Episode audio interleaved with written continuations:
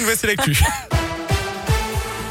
À la une, Jean Castex et Gérald Darmanin apportent tout leur soutien aux victimes et proches de victimes après le drame survenu cette nuit dans les Pyrénées-Orientales. Une explosion dans un immeuble suivi d'un incendie qui a fait au moins sept morts, dont deux enfants à Saint-Laurent de la Salanque.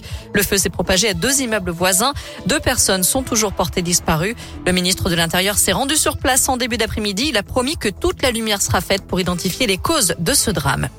Retour dans la région avec une soirée mouvementée dans le quartier de la Duchère, dans le 9e arrondissement de Lyon. Une voiture a été criblée de balles hier soir et une balle perdue s'est réfugiée dans l'appartement d'un riverain. D'après Lyon Mag, il pourrait s'agir d'un règlement de compte. Il n'y aurait pas eu de blessés.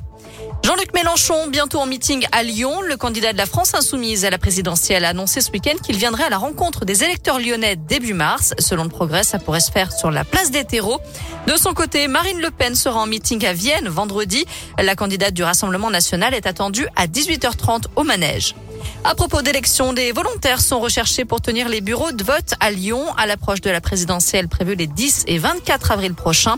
La ville a besoin d'assesseurs pour tenir les 600 bureaux de vote. Plus d'infos sur la un couple d'Auvergnats en or. Les patineurs Gabriela Papadakis et Guillaume Cizeron ont décroché la médaille d'or en danse sur glace ce matin aux Jeux Olympiques de Pékin, le seul titre qui manquait à leur palmarès. Et pour suivre ce sacre depuis la France, il y en a un qui a mis son réveil très tôt, à 4h50 ce matin. C'est Gwendal Pezra.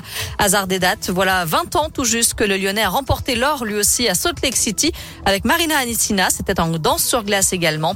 Alors forcément, cette médaille a une saveur particulière pour lui. Écoutez sa première réaction. Ouf, parce qu'il méritait déjà ça euh, il y a quatre ans à Pyeongchang et qu'ils étaient passés à côté de ce titre euh, à quelques centièmes et donc euh, on croisait les doigts qu'ils n'aient pas de petits problèmes de dernière minute parce qu'ils maîtrisent la discipline depuis des années et que cette médaille était, largement méritée. Donc du soulagement pour eux et puis de la joie évidemment. Les souvenirs et les émotions des jeux, on les oublie jamais. Hein. C'est pas des choses qui disparaissent. Mais il est vrai que au moment où ils montent sur la glace, j'ai été un peu projeté euh, dans le passé avec euh, cette sensation que quand on met la lame sur la glace, on sait que c'est maintenant ou jamais et qu'on n'aura pas une deuxième chance. Les Jeux Olympiques d'hiver se poursuivent jusqu'à dimanche à Pékin. Cet après-midi, le Lyonnais Dorian Auterville et Romain Heinrich ont terminé 13e à l'issue des deux premières manches de bobsleigh à deux. Troisième et quatrième manche, ce sera demain.